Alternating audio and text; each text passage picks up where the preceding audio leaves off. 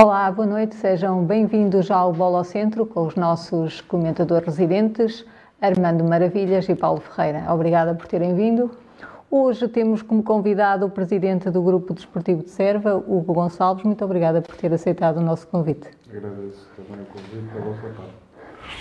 Presidente, eu começava-lhe por perguntar, foi jogador, treinador e agora é presidente. Fale-nos um pouco da sua ligação ao clube da sua terra, certo?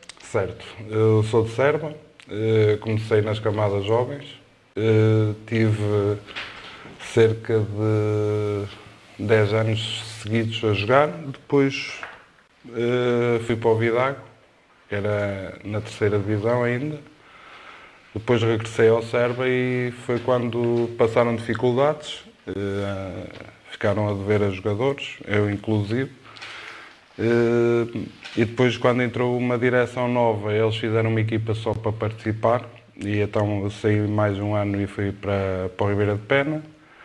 Depois, quando as coisas estavam estabilizadas, eles queriam, quando desceram uh, da primeira divisão, queriam fazer uma equipa para subir. Nós regressamos, eu inclusive, uh, e a partir daí foi desde 2010 até 2016, 2017 depois tive uma ruptura de ligamentos e a partir daí tive que deixar de jogar.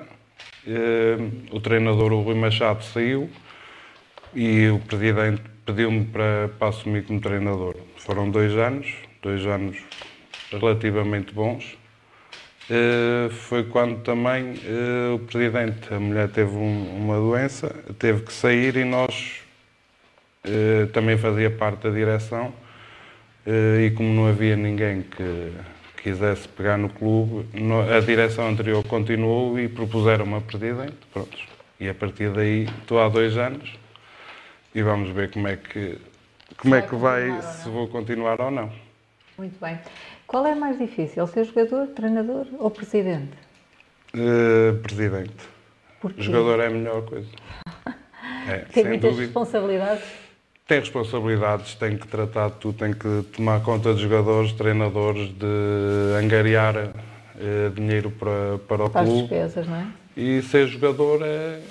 Agora no cérebro é fácil, recebem a horas, é só ir jogar, é só ir treinar, jogar, e é, chegam ao campo, treinam, pegam na mala, vão embora. E nós temos que, como presidente e como treinador, temos outras coisas para fazer e temos que pensar quase 24 horas no clube. Muito bem. Falta um jogo para o final da época. Que balanço faz até este momento? Do Serva, uh, faço um balanço positivo. Uh, tínhamos, se calhar, equipa para mais, mas dentro das dificuldades que se passaram, uh, com muitas lesões, chegámos a ter quase um mês que só tínhamos 12 jogadores.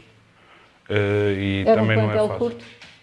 Não, até temos um plantel de 20 jogadores, só 20? que só que houve muitas lesões uh, e pronto. E a partir daí desde temos uh, eh, 12 jogadores, também não se pode pedir muito mais, mas dentro do que foi a época acho que, que sim, que foi uma, uma boa época.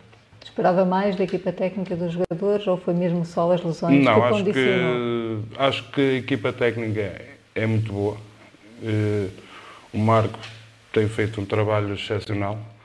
Uh, por vezes também não pode fazer muito mais, é o que eu digo. E os jogadores esforçaram-se ao máximo para, para tentar uh, dignificar o clube, mas com lesões e, e, alguns problemas que se foram passando não, não foi possível mais, mas dentro do que, do que eles fizeram foi muito bom. Já está a preparar a próxima época ou não? Não. Porquê? Porque. Ainda não sabe se vai continuar? Não sei se vou continuar e amanhã, por acaso, vamos ter uma reunião com os diretores e, vamos ver o que é que vamos fazer. Se houver alguém interessado em pegar no clube, nós vamos passar a essa pasta. Se não houver, vamos ver quem é que quer continuar dentro da direção e, e depois a partir daí é que se. A Mas partir da manhã. Se não vai houver, o Hugo continua? Em princípio, não. Porquê? Porque já estou. Já, já são muitos anos e, e, já estou metido também em várias associações e quando se mete muita coisa uh, fica complicado conciliar tudo. Mas se não estiver, dentro da direção já disse que, e amanhã vamos falar nisso, uh, qualquer coisa que precisem, eu estou sempre disponível. Agora, para estar à frente, acho que não. E pelo que tem visto, eh, acha que haverá alguém disponível para assumir o Serva? Qual é o seu entender? O que é que lhe parece? Acho que não, mas às mas vezes... o clube não vai ficar num vazio? Não, isso, isso acho que não, porque há membros da, da desta direção que, querem, querem okay. continuar, mas só se não houver mais ninguém. Se houver alguém, nós vamos uh, passar essa pasta. A nível de infraestruturas, o Serva agora está bem servido, depois de muitos anos com um campo pelado. Um, para quando é que poderemos ver um Serpa a lutar pelos primeiros lugares da classificação? É difícil? É difícil. É difícil e acho que se, se tentassem, acho que ia ser. Acho que iam arruinar o clube. O clube não tem hipótese, nem tem. Temos cerca de 100 sócios pagantes, é bom, mas mesmo assim não dá para para alcançar outros objetivos, porque fica muito complicado. Eh, se não for a Câmara a ajudar, eh, não é fácil ter o clube de pé, eh, mas, mas se tentarem com outros objetivos, acho que não vão conseguir e o clube acaba mais cedo do que o que algumas pessoas pensam. Portanto, é preciso estar com os pés bem assentos na terra. Sim, é competir tudo bem, acho que se deve ter sempre uma equipa para competir, mas para andar a, para tentar chegar mais acima, nunca para, para subir divisão. Isso acho que era o maior erro que podiam fazer. Ainda existe muita rivalidade entre vocês e o Ribeira de Pena? É o vosso principal rival? Existe. A nível futebol existe. Eh, agora, com, com, estes, com estes mais novos, com estes jovens, não existe porque eles vão para lá estudar, a nível de, de amizades e isso, mas quando é a nível de futebol ainda, ainda se nota essa rivalidade. Esta época vocês têm estado muito mais fortes que o Ribeiro de Pena, aliás, nas últimas épocas têm estado muito mais fortes. Qual é o segredo? O segredo é tentar ir buscar jogadores que façam a diferença. Não é só ir buscar por buscar. Eh, nós tentamos sempre ir buscar jogadores e, e temos jogadores já de 40 e 41 anos que são um exemplo e são, se calhar, dos melhores jogadores. E é isso que nós tentamos: buscar jogadores com qualidade e que façam a diferença. Sabemos que temos que apostar também em jovens, isso temos alguns eh, mas nunca... Os mais velhos ensinam os mais novos? Tem que ser. Aí é que faz a diferença toda, porque os mais velhos, de 40, 35, 36, quando é preciso dar um raspanete, dão. Quando precisam ensinar, ensinam. E, isso não acontece, se calhar, no Ribeiro de Pena. É uma equipa muito jovem. Não quer dizer que se continuarem assim, eh, com a mesma equipa, se calhar daqui a 4, 5, 6 anos vão ser uma boa equipa mas nunca podem ter só jovens, tem que ter sempre mais, pessoas mais velhas quando for preciso uh, falar mais alto e dar conselhos, eles estão lá para isso. Quais são as vossas principais dificuldades na gestão diária do clube? Na gestão diária é arranjar patrocínios, uh, fazer com que os sócios também ajudem, porque o nosso maior patrocinador é a Câmara Municipal. Eh, se não for a Câmara, nós não temos hipótese de ter clube. E depois é uma zona que tem pouca população e tem pouca indústria. Uhum. E pronto, temos que ir eh, sempre, qualquer porta que, que vamos bater, tentamos sempre angariar esses fundos. É a maior dificuldade que temos. É, os vossos patrocinadores são todos de SER ou ali hum, também podem chegar a outras localidades? Chegam a outras localidades. Temos patrocinadores de Mondinho, de ah, Cabeceiras, okay. de Favo temos que ir por toda a zona porque só ali em Serba não conseguimos ter, eh, ter patrocínios para tudo. Sendo que as pessoas de Serba ajudam e ajudam muito, mas não chega. Temos que ir para fora também buscar esses patrocínios. Em Serba as pessoas ainda gostam muito de ir ao estádio apoiar a sua equipa? Gostam. É uma coisa boa que temos. Uh, temos cerca sempre, quase todos os jogos, cerca de 100 pessoas a ver Uh, e temos o bar que também ajuda muito na, nas, contas, nas é? contas. Isso faz toda a diferença. Porquê que acha que as pessoas de Serva gostam mais de ir ao estádio do que os de Ribeira de Pena? É a equipa que puxa por eles ou, ou não? Não sei, não sei. Uh, Nota-se isso, mas não sei porquê. Uh, sei que as pessoas em sempre Serba foi gostam. assim, da sua experiência? Sim, sempre foi. As pessoas de Serba acho que sempre foram mais ao Sempre futebol. Sendo que este ano uh, o Ribeira de Pena já teve mais gente. Notou-se isso. Também teve mais jogadores da, Da da terra. terra, mais jovens, e notou-se que eles também estão a fazer um bom trabalho nesse sentido. Mas em Serba nota-se que há muitas mais pessoas a ir ao futebol. Eh, Qual é o vosso, foi o vosso orçamento para esta época? Cerca de entre 48 mil a 50 mil euros. Deste valor, qual é o, o apoio da autarquia? É 30 mil euros da autarquia. Nós temos que arranjar cerca de 18 a 20 mil euros a direção. Como é que vocês fazem a seleção para, para formar a equipa sénior? Primeiro temos que arranjar um treinador. Depois, dentro, dentro do plantel que, te- que temos vindo, porque nós temos jogadores já há 6, 7 anos seguidos lá, eh, falámos com o treinador, propusemos, olha, estes jogadores são, são quadros da casa, eh, e depois dentro disso o treinador também decide. Nós, não- nós Não impõem? não, nós nunca vamos impor isso. Eu, na primeira palestra que dou sempre, é. Eu, eu, já, eu não falo no balneário, eh, só se acontecer alguma coisa mais grave. A partir de que chegamos ao campo, desde o balneário até, ao, até irem para cima para o campo e virem, o único que manda é o treinador. Mais ninguém da direção eh, fala, nem, nem dá opinião, nem nada.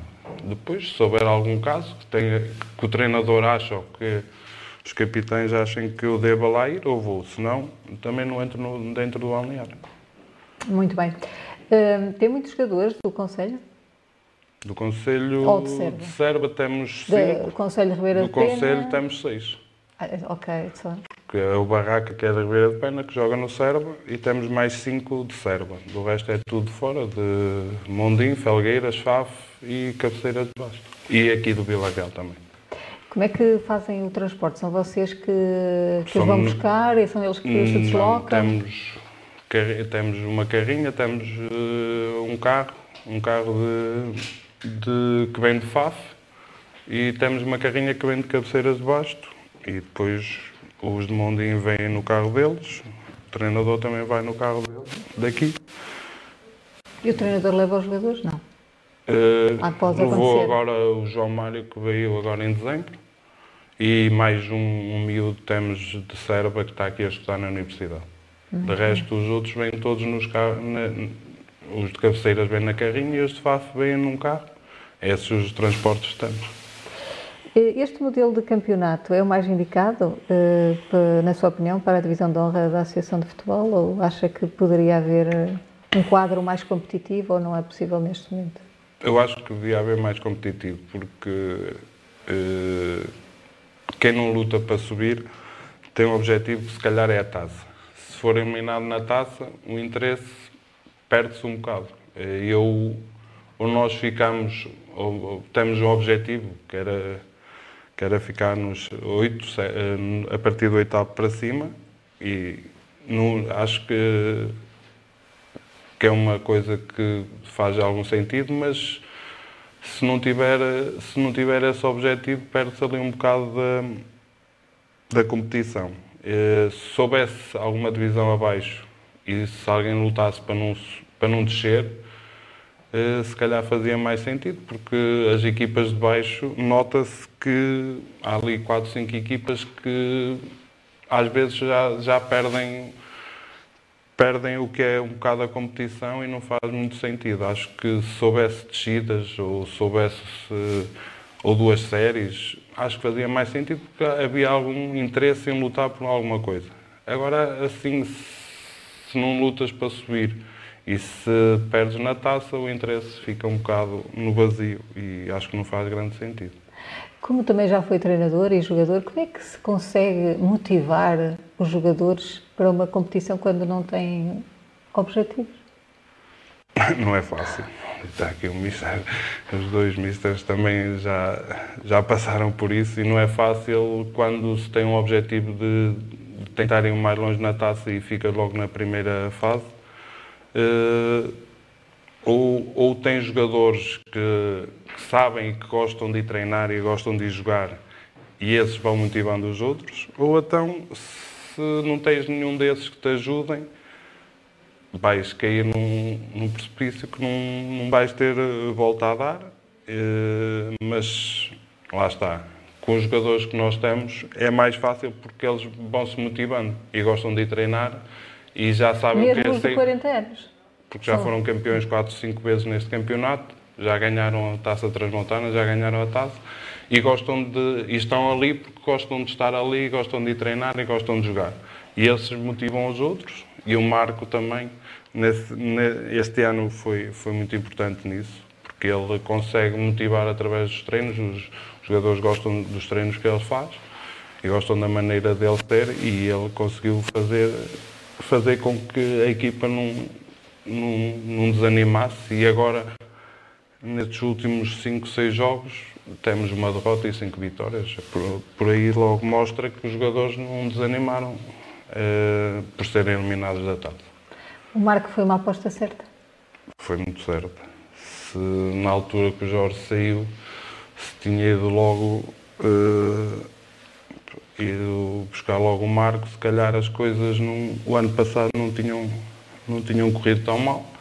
Mas lá está, temos que assumir esse erro e, e foi uma coisa que quando fui, fui, buscar o Capelas, que é, é, é um grande amigo meu, uhum. uh, pensei que que ia ter, que ia fazer ali um bocado a diferença, mas depois eh, chegou uma altura que ele mesmo eh, também já, já estava desanimado, os jogadores também já estavam desanimados, e então chegámos a um consenso que era melhor ele sair. Foi quando fomos buscar o Marco e, e quando, logo na segunda semana, dissemos, fizemos logo, falámos com ele, que queríamos que ele começasse a época, e, e pronto, e, tá, e vai ficar até ao fim, e se eu continuar, ou se eu continuasse, eh, tentava que ele ficasse.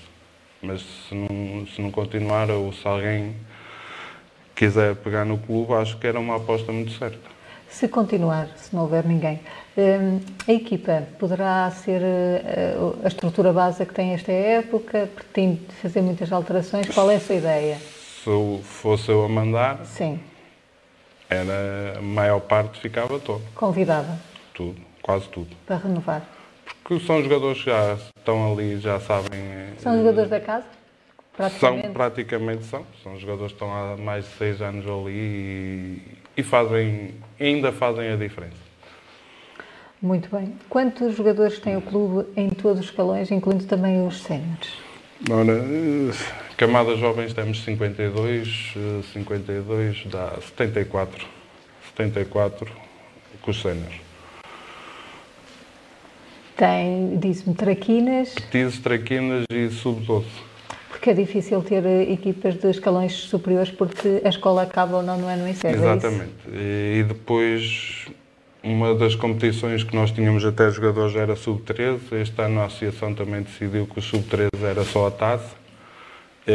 E temos sub-12 e alguns jogadores têm ficado fora porque só pudemos ter 5 eh, desse escalão sub-13 a jogar nos sub-12.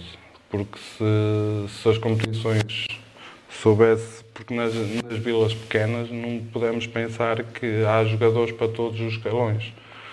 Uh, e ou, ou temos ou queremos formar jogadores e, e no sub-13 nós tínhamos capacidade para ter uma equipa, mas podiam só fazer um jogo para a taça e depois eram eliminados e não jogavam mais nenhuma vez. Não tinha muito sentido. Não, não tem sentido e foi por isso que nem quisemos inscrever uh, esses, essa equipa e só aproveitamos, podem jogar cinco todos os sábados, mas tem que ficar outros cinco de fora. Eu eh, perguntava-lhe, Hugo, um, ehm, a nível da arbitragem, vocês sentiram que esta época foram muito prejudicadas ou não? Não.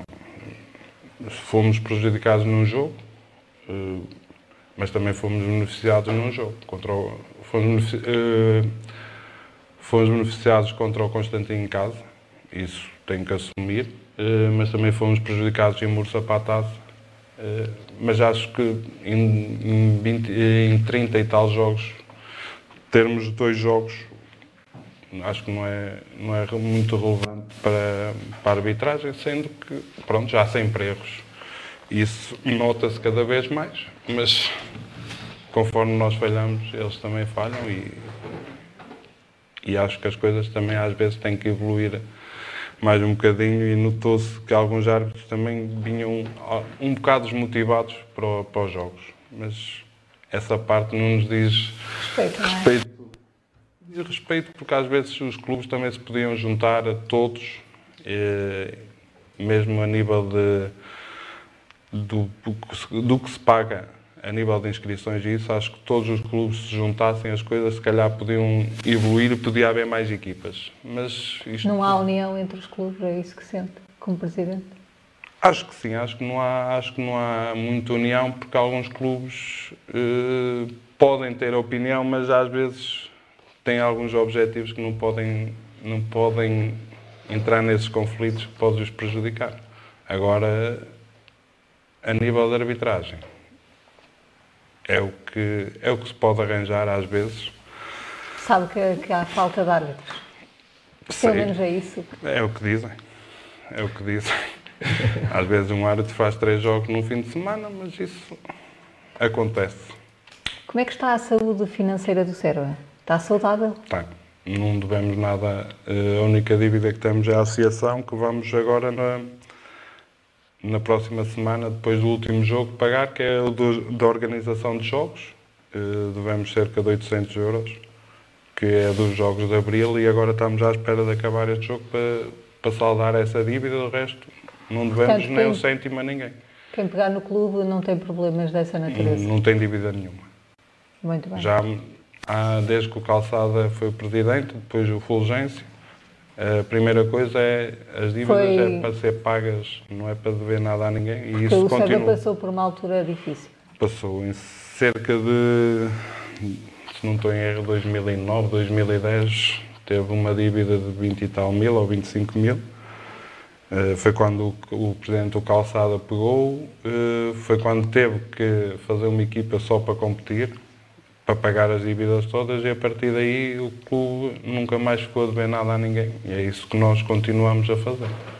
Hugo tem quase 40 anos, segundo sei. Hum, qual foi o momento mais marcante da sua carreira? Pode ser enquanto treinador, enquanto jogador? Foi dois. Foi dois em 2004 e 2000, se não estou em erro, 2007, quando ganhámos a taça. Aí foi um momento mais alto que eu tive. Joguei no Vidag na terceira divisão, foi uma experiência muito boa. Uhum. Um clube que. Já deu boas condições? Muito boas. Uh, e foi aí os momentos mais altos, mas foi sempre no Serva que eu tive os momentos mais altos, foi quando ganhámos a taça. Muito bem. E o mais difícil, tem algum? O momento mais difícil foi quando me aleijei, ruptura de ligamentos, tive de deixar de jogar a bola. Foi, foi triste, daí, não é? Foi. Que Custou muito. Tinha? Foi há cerca de 4, 5 anos. 5 anos? Tinha 35. Queria jogar até aos 45? Então ainda jogava. Agora assim, não, nunca mais pôde, devido à lesão, nunca mais pude jogar. E foi um momento complicado, mas também nunca, nunca saí depois dentro do futebol, portanto também a, a dificuldade foi menor. Uhum. Agora, sempre ligada, não é? Sim. Foi por isso que que não me custou tanto, mas gostava mais de jogar do que ser treinador e presidente disso. É só hum. dificuldades. Só mais uma questão. Foi melhor jogador, melhor treinador ou é melhor presidente? Acho que foi melhor jogador, sem dúvida. treinador foi uma coisa que, que até gostei, porque, porque a maior parte do, dos jogadores também foram meus colegas na época anterior, também foi mais fácil também me ajudaram muito, mas é muito, acho que fui o melhor jogador. Muito bem. Eu vou passar agora a bola ao Paulo, se quiser fazer uma pergunta ou duas, esteja à vontade. Antes de mais, boa noite a toda a gente, cumprimentar o Armando, a ti e saudar aqui a presença do amigo Hugo. Não, tu fazes quase sempre as perguntas todas, mas já tinha aqui duas que já fizeste. Não, só dizer aqui, posso fazer duas perguntas, nomeadamente, pronto, eu já, já orientei alguns atletas que passaram pelo Serva e eu queria que, que ele dissesse ou se eu consigo identificar facilmente que eles passaram por lá porque trazem sempre características intrínsecas que aprendem lá, uh, quer quando passam no Serva, como passam pelo ET, por esse, por, uh, essencialmente por equipas que, mais daquele lado. A mentalidade eu acho que é diferente, mas uma forma de estar e a forma como respeitam quem lidera acho que é totalmente diferente daquilo que eu, que eu tenho, da minha pouca experiência, mas daquilo que eu tenho convivido com, com o lado de cá se ele consegue identificar ou se ele tivesse que dizer qual era o ADN do jogador de serva, quais eram as características que ele dizia logo de, à primeira para recrutar um jogador desses.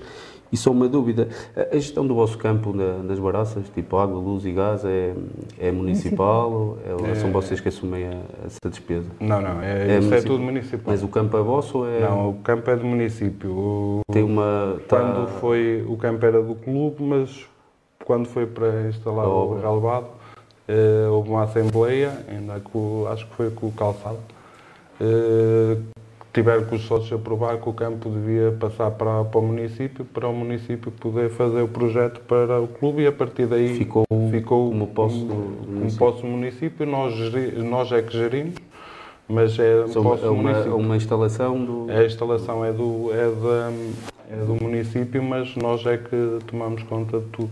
Pronto. Sendo que a água, luz e, e agora não temos gás, mas uh, é o município que paga. Pronto, então, se quiseres dizer às pessoas de casa se eu, o ADN. Um, um ADN, um jogador a sério. Porque eu, eu ouvi muito isto com alguns jogadores que passei, nomeadamente ele sabe quem é que eu estou a falar, os Henrique, os Jonas e outros jogadores, que há quem diga que são velhos, mas para mim não, não vejo velhice nenhuma deles, eu só vejo qualidade. E se fossem todos mais Henriques, Jonas e, e Covilhas e depois João Miguel.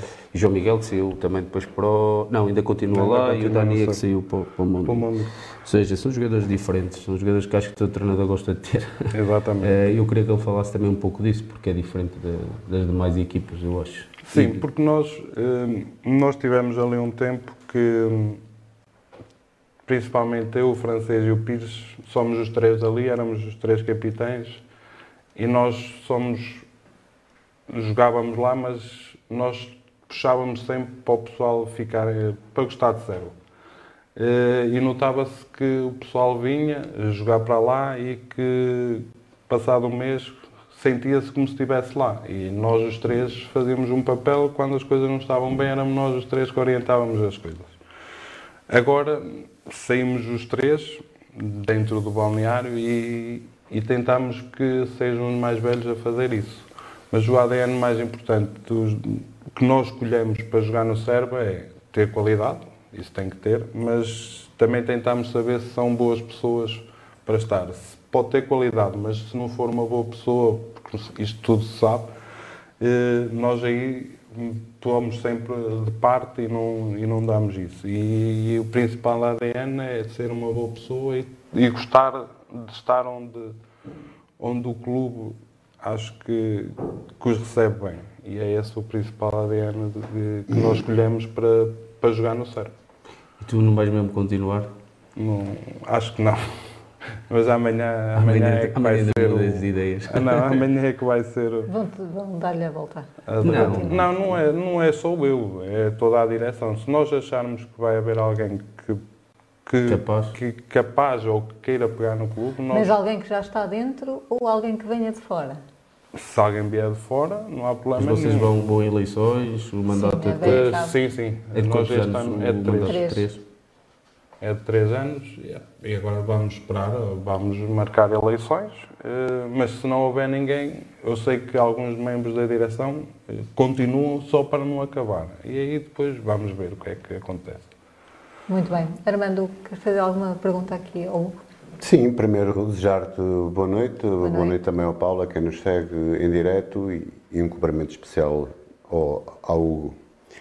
Eh, nunca, nunca tinha tido a oportunidade de conversar com o Hugo, mas lembro perfeitamente quando do frontal ao Serva foi um jogador que me ficou sempre na retina, lembro perfeitamente dele. E quando o defrontei, porque era, tinha, tinha qualidade acima da média, por isso era impossível eu não, eu não ter reparado nele. E pelo que ele foi falando aqui, parece uma pessoa calma, ponderada, conhecedor do futebol, leva muitos anos também de, de prática e, e, treinador, que por um lado é um perigo que vai treinar o, o Serva, porque temos um presidente como treinador e estão. Claro, não... claro, claro que é uma brincadeira. é, é, também para desanuviar aqui um pouco. E, e, fez um bom trabalho enquanto treinador, também me lembro perfeitamente. Eh, é um homem da terra que gosta muito do seu clube e eu, se lhe puder aqui, da minha parte, dar-lhe alguma força para que continue, porque o futebol precisa de homens que conheçam o futebol, porque faz falta. Eh, e se ele tiver disponibilidade e se tiver paciência, eh, Continua que o serve a certeza que precisa dos teus préstimos, porque já percebi que és uma pessoa capaz para gerir um clube que o serva. Tens os pés bem assentes na terra, não, não entras em, em grandes cavalgadas, em grandes euforias para, não. para, para o serva, sabendo de antemão que, que, que não há possibilidades de, de chegar a outros patamares, pelo menos por enquanto em relação a esta época, penso que foi uma época positiva, expectável, mais ou menos a meio da tabela, por aí, um pouco mais, um pouco menos, mas quem está de fora é isso que pressente. É, é um clube que primeiro tinha umas condições horríveis, que é, é mesmo o termo, era muito horrível ir jogar a Serva, equipava-se metade da equipa primeiro, depois a outra metade, e hoje vai-se a Serva e, e não tem nada a ver com o que era anteriormente. Por isso o Serva é capaz de ter mais possibilidades de angariar jogadores para, para, para o seu clube agora do que primeiro, penso eu. Apesar de primeiro irem muitos jogadores do Vila Real, daqui da cidade, representar o, o Sérvia, lembro perfeitamente disso. Por isso, o que eu te queria perguntar é, Márcia, é, como disse o Paulo, esgota quase tudo, mas em relação à arbitragem, esta época, na tua opinião, o nível se subiu, se desceu, se ficou igual? Uma resposta é sincera. A gente sabe que a arbitragem também tem dificuldades, mas também temos que, às vezes, dizer as verdades para, para, para as associações eh, melhorarem. Não basta andarmos aqui com receio de dizer que está pior ou com medo de alguma coisa, porque às vezes as críticas também nos obrigam a, a trabalhar e a melhorar. E uma um pouco fora do contexto, se continuasses como presidente, quais eram os três jogadores deste campeonato, escolhendo três para posições que tu, que tu queiras, que gostarias que, o, que representassem o, o Serva? Assim, de repente, o que vem à memória. Que não sejam de Serva. Que não sejam de Serva, claro. Três. Deixa-me ver. Uh, tinha que buscar um guarda-redes. Não é fácil. Escolhias o quem? Nuno do, do Vila Real. Já esteve lá, não já? Okay. Já jogou comigo. Um já está. É bom jogador. Depois, João Nuno. Ponta. Para este campeonato é muito bom. Não é fácil marcar sempre 40 golos neste campeonato. E depois ia buscar outra vez o Dani ao Mondinho. Ok, está feita a escolha. Em relação à arbitragem, o que é que achaste? Arbitragem. Nota-se que hum, os que vêm de cima dos campeonatos nacionais, quando vêm apitar eh, os distritais, alguns parece que estão a fazer um favor aos clubes. Não é favor nenhum, mas parece. E depois há árbitros novos que se calhar às vezes estão a pô-los, querem pô-los no alto e ainda tem muito caminho a percorrer. Ainda tem é? muito caminho para percorrer porque os mais velhos que estão nesta divisão uh, sabem, são, estão a ser muito melhores que aqueles que querem pôr lá em cima. E quando há, quando há árbitros que vão apitar sabendo que estou-me a ponderar que é para não tem as costas quentes, não? Que têm as costas quentes e que sabem que os querem pôr lá em cima, acho que só fazem mais asneiras do que, do que deviam fazer. Mas dentro das escolhas que, que a associação tem, hum, a maior parte dos árbitros já, são, já estão aqui há muitos anos, nós já sabemos o que é que são. Uh, acho que às vezes poderiam evoluir mais, porque às vezes uh, arranja-se conflitos dentro do campo que, que já se sabe quando é aquele árbitro escolhido já sabe o que é que vai acontecer, mas já às vezes podiam ponderar mais algumas situações que não são boas para o futebol. E outra coisa que foi mal este ano pela parte da associação foi o, os, os quintos amarelos. Para equipas que têm poucos jogadores, uh, haver quinto amarelo, isso é o pior que pode haver, se já temos poucos. Ainda metem mais o quinto amarelo. Nós às vezes tínhamos jogos, por exemplo, nessa situação que tínhamos 12, havia jogadores que não podiam jogar, só íamos para, o campo, para, para, os, para os jogos com 12 porque não tínhamos, não tínhamos mais porque havia o quinto amarelo. E isso dificulta muito mais. E os clubes não podem mudar essa situação? Podiam se fossem todos unidos. Se, se fossem todos os 18 clubes que estão todos unidos e chegassem ali, isto é, tem que ser assim. Que mudar. Mas, mas a proposta, eu sinto que há clubes que não podem fazer isso porque mas subir a, divisão. Essa proposta do, dos cartões uh, haver acumulação partiu da associação? Partiu da associação. Os clubes só souberam, alguns clubes só souberam quando, quando, ver, quando leram o regulamento. Também, também acho completamente errado. Pronto. É através do quadro competitivo, eles mandam depois o regulamento, a associação, o diretor técnico faz e, e não comunica, não é chamado. Se todos juntos puderem, sim, mas, mas tem que haver um é quórum. Se, se, se, se, a maioria não quiser ou se e não, não aparecer... É o Serba, ainda, o Serba não tem grande poder na associação. Isso, tem, isso toda a gente sabe. Sim, isso vai beneficiar sempre os clubes que estão melhor apetrechados. Isso vai, vai, vai, criar mais desigualdade ainda. Exatamente, só que há clubes que, com noto, nunca falei com nenhum presidente sobre isso, mas noto, quando queres subir de divisão tens que claro. andar aqui às, às ordens de algumas pessoas, porque senão dificulta a subida da divisão.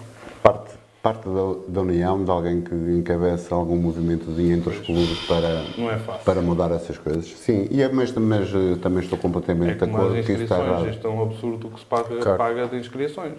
Seguros e tudo. Seguros e inscrições. Ainda agora tenho um jogador, ainda antes de entrar me ligou o vice-presidente, temos um jogador há duas semanas à espera para ver uma ruptura de ligamento. Em princípio, ruptura de ligamentos que já foi acionado seguro há duas semanas ainda nem foi chamado. Sim, mas isso, isso, isso passa-se em muitas associações, que eu também tenho Pronto, mas é para isso que os clubes pagam Sim, claro, eu, eu percebo isso tudo. E... Porque tem não. que... Sim, às vezes, às vezes eh, demoram meses. Às e, vezes demoram meses. E se tiver que ser operado, pode, pode chegar a um ano, é. ou mais. E só depois é que é intervencionado. É. E é, é sempre, está sempre no mesmo hospital, é ali na Póvoa, na é, Santa Casa, que é o que tem o acordo, mas demora sempre e é para isso que eu estive nove meses. Se tu não andares sempre, se não, se não andares sempre a ligar, eles metem o papel de, no fundo da secretária e a seguradora não te vai chamar. Pronto, da minha parte terminei, Hugo. Obrigado. E o que eu desejo, sinceramente, eh, pelo, pelo pouco que te conheci, mas pelo teu trajeto, eh, que se puderes eh, continuar a presidir eh, com a tua direção ao, ao Serva, porque... Ajudar, é diferente.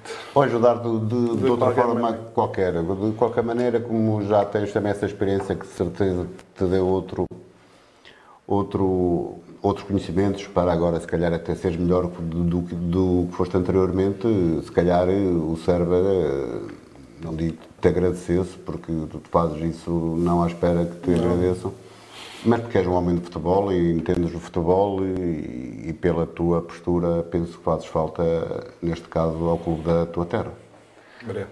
Uma última pergunta, Hugo. Uh, como é que está o assalto? Conseguiram identificar alguém? Não, ainda não conseguimos identificar e não é fácil, mas uh, teve, a polícia esteve lá, o Nick de Vila Real e não sei se, se já não... chegaram a alguma conclusão, mas nós ainda não temos conhecimento de nada. Não vos deram nenhum feedback? Não, para já não, mas o prejuízo foi quanto na altura? Cerca de 900 euros.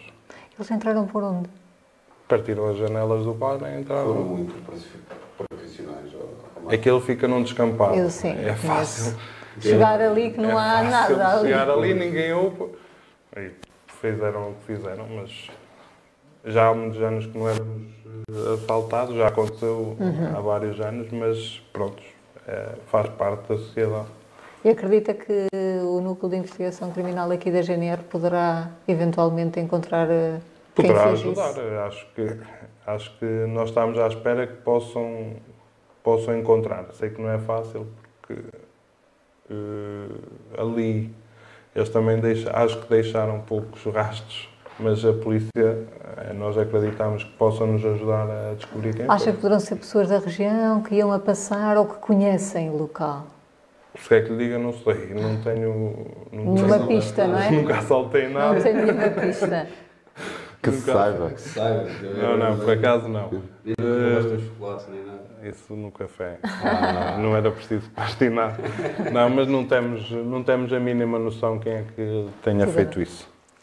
Muito bem, Hugo, muito obrigada por ter vindo ao nosso programa e desejo-lhe os maiores sucessos Obrigado. pessoais e profissionais. Obrigado a todos. Obrigado. Vamos agora fazer um pequenino intervalo e já regressamos.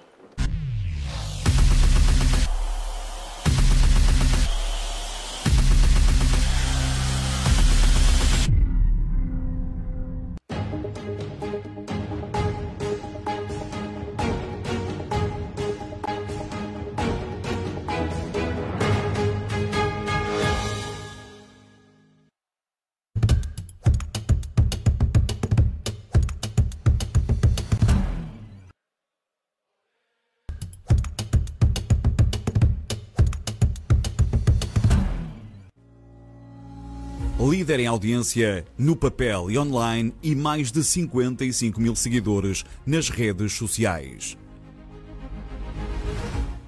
O jornal A Voz de Trás os Montes é líder absoluto na região e promete continuar a inovar para levar aos leitores a informação mais rigorosa e credível. Assim, obrigado pela confiança e por continuar ao nosso lado. A Voz de Trás os Montes, um jornal uma região, toda a informação.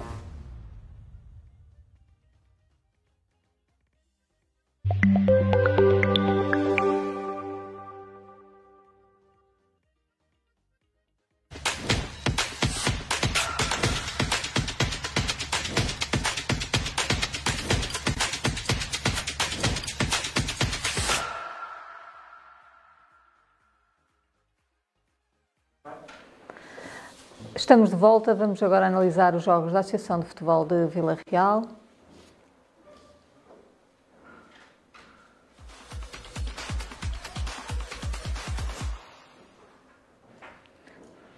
O Vila Real, eh, já campeão, recebeu no Calvário o Vila Pouca e acabou por perder por 2-1. Eh, íamos ver então a conferência de imprensa. Uh, entramos para ganhar, uh, porque, entramos sempre para ganhar todos os jogos. Infelizmente não conseguimos ganhar uh, e dar os parabéns ao, ao Vila Pouca, que foi um aniversário já na primeira volta, também nos criou, nos criou bastante, bastantes problemas. agora queremos, era um jogo que queríamos ganhar, alterei a equipa, mas não foi por aí, não foi por aí que, que perdemos. Acho que tivemos bem, tivemos até oportunidades para, para até ganhar o jogo e no último lance praticamente do jogo sofremos, sofremos, sofremos o segundo gol. Pensar já no próximo jogo, prepará-lo já da melhor forma contra o Vidar, é importante acabar, é importante acabar a época a ganhar, eh, não o queríamos perder, mas o jogo ditou assim. Viu no final do jogo um bocadinho agastado com a equipa de arbitragem, acha que esteve mal?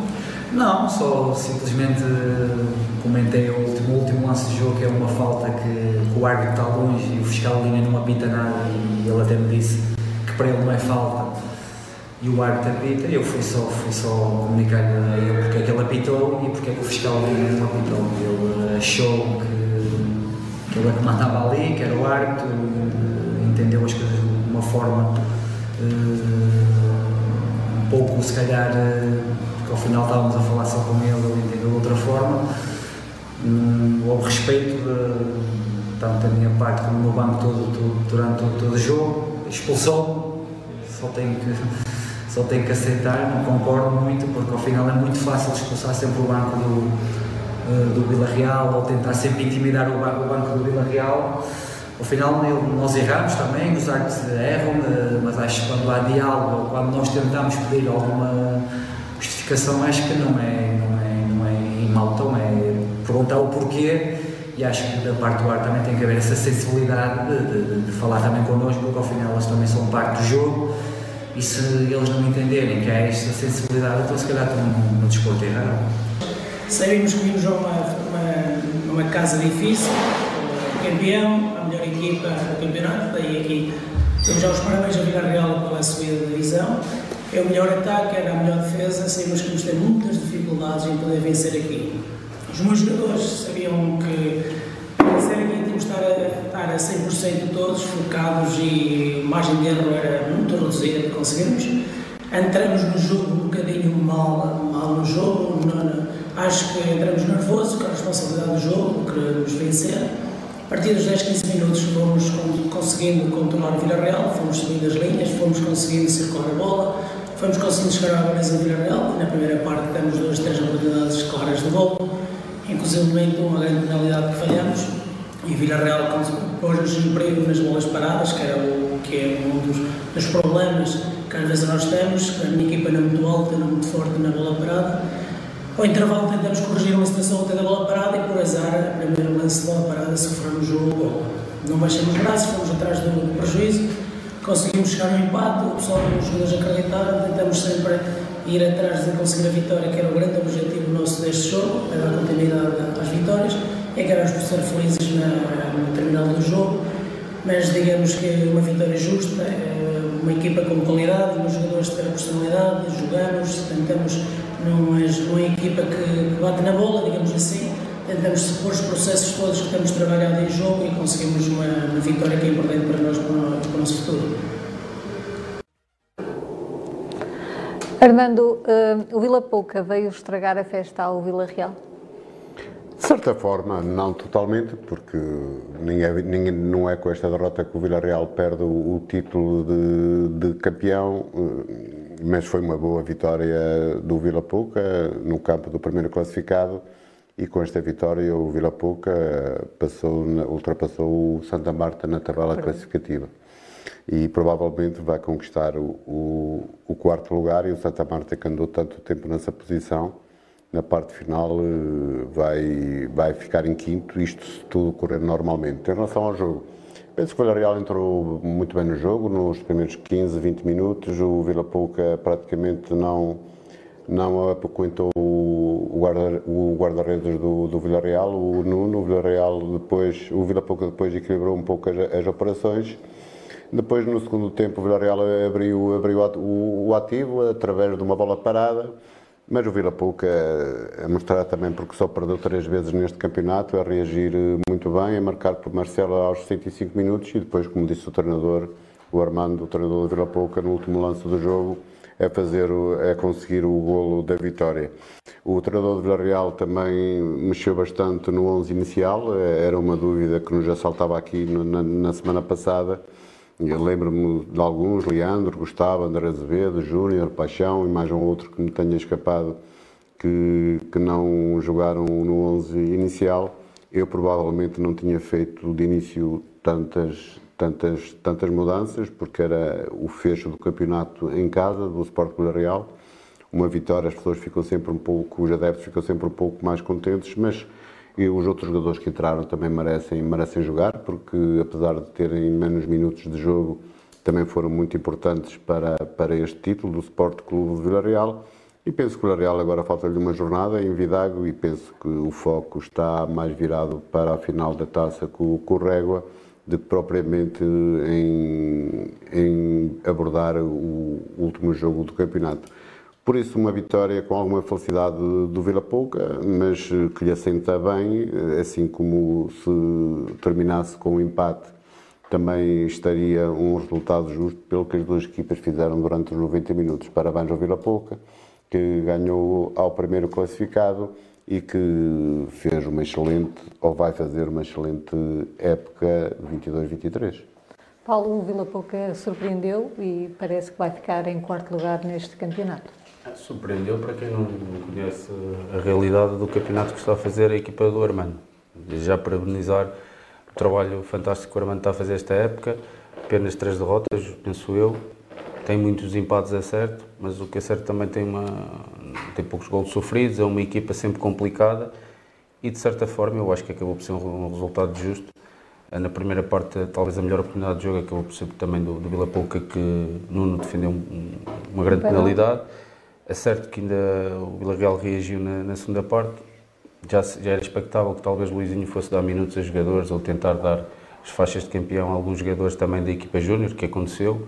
Meteu o Kiko na baliza, penso, um guarda-redes da equipa dos júniores, tornou a lançar o Canário, um jogador oriundo dos júniores, mas o Vila Pouco não teve nada a ver com isso e fez o papel deles porque ainda quer, queria e quer certamente manter o quarto lugar, porque quer queiramos, quer não, sempre é melhor ficar em quarto que ficar em quinto e só vem engrandecer a época que está a fazer e o Vila Real, de certa forma, um, acabou por não ser competente e escorregar aqui, mas é, é, muito do que disse aqui o Armando. Eu acho que o Vila Real já está também com as baterias apontadas para a final da taça, uh, sabendo ok que tem um jogo para, para, a semana e o Luizinho falou muito bem que pronto, agora temos que ir a Vidago e já estou a pensar nesse jogo, mas nós sabemos que no subconsciente dos atletas e até do próprio treinador está a final à vista já. Muito bem, o Santa Marta recebeu o Régua e perdeu por 1-2. Armando, um comentário também a este jogo e o Régua continua focadíssimo no campeonato e conquistou o segundo lugar. É verdade, é a nota mais saliente que com esta vitória do Régua, o Régua destornou o Mondinense do segundo lugar, uma vez que o Mondinense perdeu em Ribeira de Pena. Um jogo equilibrado, como, como se esperava, duas equipas que geograficamente são muito próximas, há uma certa rivalidade entre elas um jogo com bastante equilíbrio. O Santa Marta, na primeira parte, a, a findar a primeira parte, conseguiu, através do Joquito, marcar o golo. Foi para o, o intervalo a ganhar por uma bola a zero. Mas depois aqui entrou o Diogo Seminário ao intervalo e, e foi a figura do jogo, pelos bons e pelos maus motivos. O Diogo Seminário que entrou ao, ao intervalo, aos, 50, aos 59 marcou, restabeleceu a igualdade e aos 85 eh, foi expulso.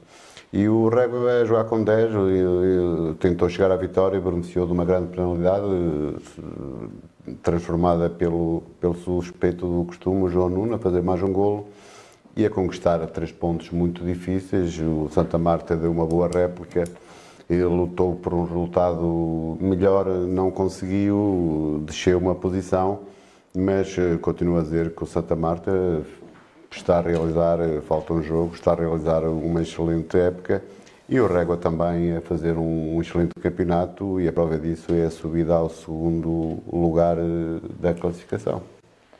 Paulo, também um comentário a este jogo, que o Régua acabou por eh, também beneficiar da derrota do Mondinense em Ribeira de Pinto. Sim, o Régua sabíamos que ainda tinha os olhos no segundo lugar. Uma primeira parte não tão bem conseguida, o Santa Marta a ser mais eficaz, Joquito acabou por pôr o Santa Marta em vantagem, o resultado que se verificava ao intervalo.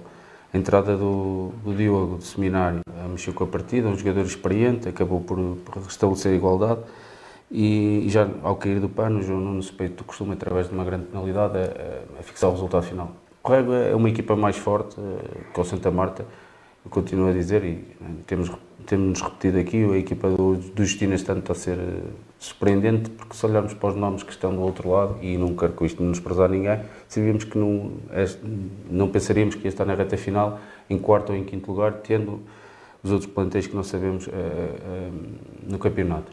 Aqui, uh, nota de destaque, pronto, a vitória do Rego, ok, de chegar ao segundo lugar, mas ainda não sei, é que este vermelho direto do, do seminário se o afasta da final da, da taça. Não sei, mas penso que, que sim, porque terá que cumprir castigo. Se apanhar dois jogos pode perder a final, o que também é uma baixa muito importante para a equipa do Rega, porque é uma figura de destaque no, no. Muito bem. O Ribeira de Pena surpreendeu e venceu o Mondinense em casa por 2-1. Armando, um resultado mesmo surpreendente, não estavas à espera? Não, de todo. Para mim foi uma surpresa hum, muito grande. O Ribeira de Pena tem feito uma segunda volta muito melhor do que a primeira, é um, é um facto. O seu treinador, o Grilo, melhorou muito a qualidade de jogo da sua equipa e, e, e, a prova disso é os pontos que fez durante a segunda volta e durante a, primeira volta. Um jogo com uma primeira parte muito, muito intensa, em 7 minutos, 3 golos, pelo Ribeiro de Pena aos 32 e 37 e depois por o, o Ivá aos 39 minutos. É certo que o Mondinho na parte foi a equipa que esteve mais perto de chegar ao golo. O certo é que o Ribeira de Pena também se defendeu muito bem, tentou nas transições também chegar ao terceiro. Talvez o empate fosse o resultado mais justo neste encontro. O certo é que o Ribeira de Pena conseguiu três pontos surpreendentes, mas ao mesmo tempo saborosos e que lhes deu muito trabalho. Uma palavra para o Mondinho, que tem feito um final de campeonato desastroso, na minha opinião, desde que foi eliminado da taça da associação pelo Villarreal. E perdeu também com o Valpassos em casa, agora perdeu com o Ribeira da Pena, que não, era, que, não, que não se esperava que isso pudesse acontecer, e perdeu o segundo lugar, vale o que vale, mas eh, andou tanto tempo e chegou a andar em primeiro lugar, inclusive, tanto tempo em segundo lugar e agora na parte final estragou praticamente tudo aquilo que fez para trás. Por isso, um final de época muito penoso para Mondim em termos de resultados. Fez uma época até, até certo ponto muito, muito boa, mas esta derrota do Ribeira de Pena foi a todos os títulos surpreendente, mas dar os parabéns aos pupilos do, do seu treinador do, do Grilo. Paulo, o que é que, o que, é que tem acontecido a este Mondinense? Uh, eu acho que foi um, um duro para a eliminação da, da taça. Mexeu com, animicamente com a equipa, tirou-lhes um pouco de confiança. Mas neste jogo, pelas as informações que obtive, uh, o Ribeiro de Pena uh, entrou a defender, é certo, com um bloco baixo, mas numa distração da defesa Mondinho pôs-se em vantagem. Imediatamente a seguir, através da conversão do limpo direto, chega ao 2-0. E aí o nervosismo e a falta de confiança que, que, também já traziam de trás a equipa de Mondinho e talvez a descrença, porque, ok, estão em segundo lugar, mas uh, queriam estar a lutar por outros objetivos, acaba por mexer um pouco com a equipa. Na primeira parte o Portilha ainda reduz, mas depois, claro, na segunda parte o Ribeira de Pena e muito bem, a equipa do Grilo a jogar com as armas que tem, a baixar as suas linhas, a congelar o jogo. Acaba por ser um resultado surpreendente, mas pegando um pouco também no que disse o Armando, uma reta final muito desastrosa da equipa de Mondinho e que de certa forma também hum, a vaticinar esta, esta posição final na tabela, porque não, não vejo grandes alterações na, na, última jornada que possa acontecer. Eu acho que a classificação final, tirando uma outra situação, também já está definida e é uma pena, digamos, até pela forma como o Mundo começou a época. Bateu-se muito bem para a Taça de Portugal entre Felgueiras, andou muito tempo em primeiro, hum, mas depois foi perdendo algum gás, também fruto de algumas lesões, algumas ausências, algumas saídas também. Mas pronto, é, vamos ver até que ponto acaba a última jornada e de que forma que termina, mas duvido que haja grandes mudanças. O Constantin uh, recebeu o Vidago e venceu por duas bolas a zero. Uh, Armando, o Vidago também tem vindo a claudicar bastante nesta parte final da época. Sim, mas eu tinha peticionado na semana passada que acreditava que o Constantin conseguisse conquistar três pontos junto a um Vidago que todos nós esperávamos que tivesse feito uma época bem melhor do que aquela que tem realizado. O Constantino a jogar em casa, os pupilos do, do Bruno são, são muito fortes, discutem, são muito competitivos, discutem sempre o resultado, muitas vezes eh, saem do jogo sem um resultado positivo, mas deixam tudo em campo. É uma equipa também bem organizada e muito difícil de contrariar, principalmente quando jogam no estádio do, do Cruzeiro. E o Vidago é uma equipa, eu diria, morta praticamente, desde que se viu afastada dos primeiros lugares e também da taça. É um Vidago muito inconstante, demasiadas vezes para, para, para aquilo que os seus diretores e os seus adeptos esperavam. Esperavam um Vidago muito mais forte, a conquistar muitos mais pontos, muito mais vitórias, isso não tem acontecido. Por isso, parabéns para os pupilos do Bruno, que conquistou três pontos diante do, do Vidago, que tem outros argumentos, mas que não foram suficientes para, neste jogo, levar a vencida uh, o Constantino. Paulo, o que é que se passa com este Vidago? não é a mim que tens que me perguntar. Ah, se calhar passa-se também um pouco a mensagem que o Presidente deixou aqui, quando aqui esteve, que seria diferente ficar em sexto ou em sétimo e claro que depois para um treinador motivar os seus jogadores quando a entidade máxima diz que é indiferente, não deve ser fácil. Uh, foi perder a Sabroso, ok, depois ganhou em casa, torna a perder fora. Uh, os jogadores provavelmente já estão a pensar nas férias e querem acabar o campeonato, mas não quero com isto uh, minimizar o feito do Constantino, porque as equipas do Bruno nós conhecemos o Bruno, põe sempre muita garra, muita acutilância nas suas equipas. A equipa de Constantino, ok, olhando para o seu plantel, tem jogadores com alguma ou até jogadores bastante diferenciados, só que por uma razão ou por outra não tem mais pontos na tabela, também fruto da remodelação que todos os anos sofre o plantel de Constantino. Último jogo em casa e acabou por ganhar a melhor equipa. Muito bem. O Atei uh, recebeu o Serva e acabou por perder por uma bola a zero com o golo de Fana. Armando, um comentário a este jogo. Sim, o jogo se, se perspectivava com muito equilíbrio. O Atei e os pupilos do David em casa terem muitas dificuldades sempre têm que assumir o jogo porque procuram a vitória. Com esta é a oitava derrota que tem em casa, por isso é muita derrota para, para uma equipa quando joga no, no seu reduto. E o Serva, uma equipa que vinha moralizada, eh, apesar de ter perdido com o Villarreal, eh, vem de, vinha também de, de, uma boa sequência de, de, vitórias e um gol do Faná aos 28 minutos foi suficiente para levar de vencida este, este até. Este até que na segunda parte tudo tentou, mas o Serva muito bem fechado, os pupilos do Marco muito bem fechado, tiveram uma outra chance de, de chegar ao golo.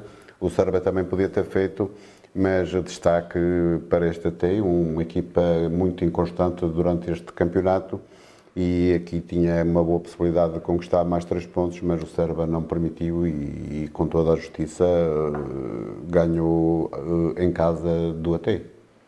Vamos passar então ao jogo do Fontelas, que perdeu em casa com Sabrosa por três bolas a dois.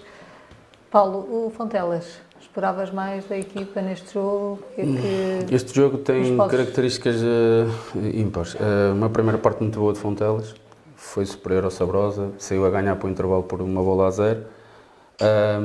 Cerca a passagem do minuto 68, 69, uh, o guarda-redes do, do Fontelas é expulso o Nano e aí teve que ser lançado Zé Pedro. Penso que foi o primeiro jogo, os primeiros minutos que faz. Uh, mas mesmo assim o Fontelas não se desmembrou, acabou até por chegar à, à vantagem, uh, não, acabou depois por sofrer o, o, o empate aos 71 pelo, pelo Márcio, mas depois acabou por se pôr depois à frente também, uh, com, através de uma grande penalidade, mas nos últimos minutos a qualidade dos jogadores do, do, Sabrosa. do Sabrosa com o autogol na baliza do Caloeiro e mais uma vez Nené a fazer acho que um gol fantástico, foi, acho que foi um golão para quem esteve lá pelo menos foi aquilo que me chegou. E o Nené é um jogador que tem decidido jogos atrás de jogos, é um jogador claramente acima da média, um jogador para outros palcos. Eu acho que acaba por ser uma vitória natural da equipa mais forte. O Sabrosa que hum, teve uma época, digamos, um pouco aquém. Uh, porque o ano passado fez a época melhor, há dois anos também, e este ano vai ficar, se não houver grandes alterações, entre o décimo lugar. Ainda há a possibilidade de chegar ao nono, mas o Serba eu acho que em casa vai ser competente. Um, eu acho que a classificação aqui também está definida, mas acabou por ganhar a equipa mais forte e o momento do jogo até acaba por ser a expulsão. Apesar do Fontela estar à frente, eu acho que houve um jogador que definiu bem, que foi o Nené, que é um jogador claramente diferenciador, a sair do banco e mais uma vez a resolver. O Mursa venceu o Lordelo por duas bolas a uma. Fernando, o que é que nos podes contar deste jogo? Sim, o Mursa com uma entrada muito forte, aos 3 minutos pelo João Sousa e aos 12 pelo Manecas, a fazer dois golos e perspectivava-se até que o Mursa pudesse dilatar a vantagem no decorrer do, do, do jogo. Também aqui o Mursa a ter muitos constrangimentos, o Zé Ribeiro a levar três jogadores para, para o banco dos suplentes, o seu filho, o guarda-redes, ainda entrou um minuto para jogador de campo, para se perceber as dificuldades que o Mursa teve em fazer um 11 para este jogo. Mas o Lordelo tudo tentou na segunda parte, quis entrar no jogo novamente, marcando um golo, só o conseguiu já no tempo de compensação, porque se o Lordelo tem conseguido o golo um pouco antes, podia ainda ter chegado ao empate. O Mursa também, a partir dos 70 minutos, ficou a jogar com uma unidade a menos, o que dificultou um pouco o, o seu trabalho. O Lordelo tentou, o Mursa também não está assim tão forte devido às, ausências que tem tido para, para os jogos, eh, mas uma vitória, diria, natural, porque mesmo com muitas ausências, o Mursa é, é melhor que o Lordelo, jogava no seu terreno, por isso uma boa réplica do Lordelo, tudo fez para largar a, eh, a lanterna vermelha, mas ainda não foi desta vez que o conseguiu, conseguiu fazer. Muito bem. O Sabroso empatou com o Abambres zero bolas. Esperavas mais do Abamos, Paulo? Hum, é assim, o Abamos está a fazer uma excelente época, é, tendo as condicionantes todas que tem, um plantel muito jovem, hum, eu acho que está a fazer uma excelente época. Uh, esperava efetivamente que o Abamos ganhasse ao Sabroso, até porque a vitória do, do Abamos ainda poderia deixar em aberto a questão do sexto lugar. Uh, com este empate, uh, acaba por estar o sétimo e oitavo lugar entre o Abamos e o Valpasso a luta, porque matematicamente, apesar de ser possível fazer 56 pontos no confronto direto com o Bidago, é difícil chegar ao, ao sexto lugar. O Abamos talvez teve dificuldades em jogar na, no pelado e aí os homens de Sabrosa sentirem-se mais à vontade. É, a equipa do Abamos é uma equipa de, de muito requinte técnico, uh, tem jogadores muito evoluídos tecnicamente, jogadores que podem perfeitamente apetechar equipas da, da parte de cima da tabela, mas uh, dar uma palavra essencialmente para o Tiago Pinto, que eu acho que está, está, a fazer um trabalho fantástico e se manter a base, para o ano pode ser uma equipa a ter em conta até para, para ficar mais acima, uh, porque o Presidente aqui também reconheceu que houve pontos que perderam em campos, e lá está, um campo como o Sabroso, perderam em Mesão Frio, ou seja, terrenos que teoricamente, que, mais. que teoricamente são mais fortes e se, com esses pontos provavelmente estariam bem mais acima na tabela. Depois de um jogo com, sem golos, vamos para um que teve muitos golos. O Mesão Frio uh, recebeu o Valpassos, mas acabou por perder por 6-5. Um resultado invulgar, Armando. Sim, de deixar qualquer um de queixo, de queixo caído, como se costuma dizer, e 11 golos num jogo é, é dose e, e depois foram repartidos pelas duas equipas. Às vezes já há resultados 10 a 1, 9 a 2, mas 6-5 já não, já não me lembrava há muito tempo. Isto denota a mim essencialmente duas coisas. Cheira um pouco a fim da época e depois muitos erros cometidos pelas duas equipas, ou seja, não jogaram tão concentradas eh, como taticamente como deviam ter, ter feito. Acabou por ganhar a melhor equipa, mas pela vantagem mínima, 6-5, eh, fica este resultado invulgar eh, na nossa, eh, na, na nossa associação. Não me lembro de um resultado assim, certeza que pode haver, mas eu não, não me lembro. Por isso, quem assistiu a este jogo, pelo menos não se pode queixar pela falta de golos, porque houve golos para todos os gostos e como Dom Frio a dar uma, uma excelente uma excelente réplica perante uma equipa com outros argumentos como o Valpazes, mas não foi suficiente para conquistar nenhum ponto. Eh, fica o, grande espetáculo em termos de golos eh, deste jogo. Muito bem, vamos então ver a classificação das três primeiras equipas, que houve uma alteração com o Régua a subir ao segundo lugar.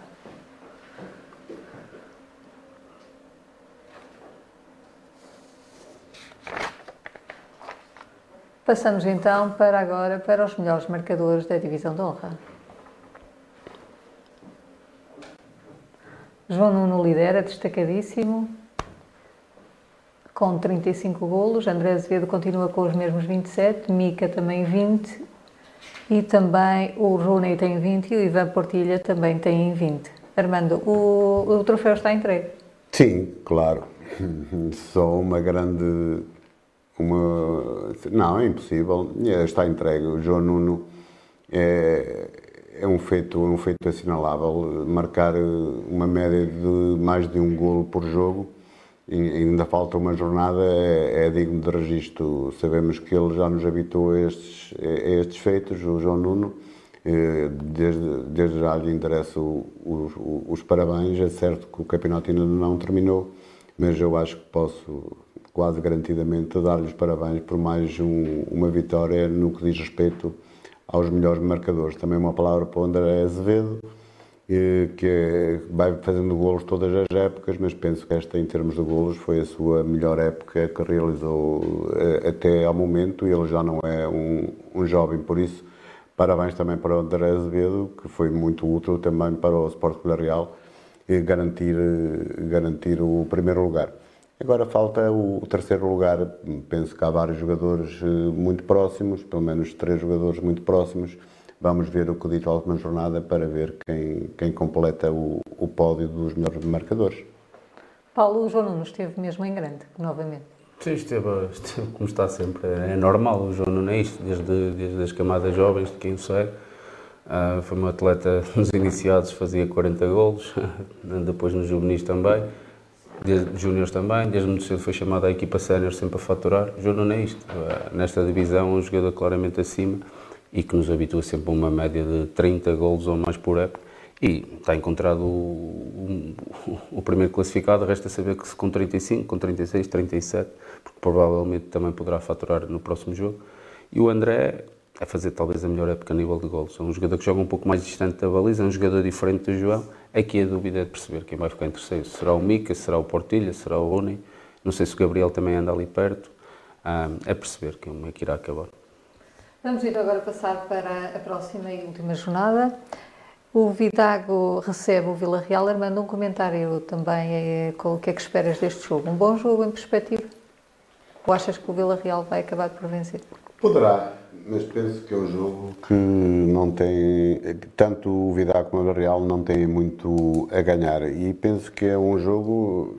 Neste jogo, sim, se eu fosse treinador do Vila Real, que não sou, e respeito as decisões do Luizinho, que já, já tive a oportunidade de dar os parabéns pelo, pelo, pelo campeonato, ainda está na, na luta pela taça, mas aqui sim é que eu punha, que eu colocava mais uh, jogadores que têm menos minutos, até por eventuais lesões que possam acontecer, uh, eventuais cartões vermelhos também que possam acontecer durante o jogo, porque muitas vezes os jogadores uh, esquecem-se e podem e podem ser expulsos. Por isso, penso que o Villarreal é uma incógnita em relação à equipa que vai apresentar, por isso estar a fazer aqui futurologia em relação ao que pode acontecer é, é, é um pouco ingrato, porque o Villarreal provavelmente também vai, vai fazer alinhar jogadores que têm menos minutos.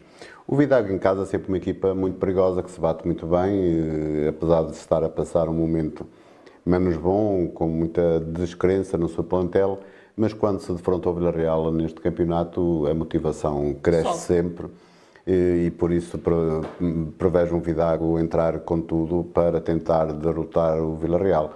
E o Villarreal, se jogar com, com algumas ausências, vai passar por algumas dificuldades e, e não consigo, a esta distância, eh, prever qual seja o favorito para este jogo, pelo que acabei de, de referir.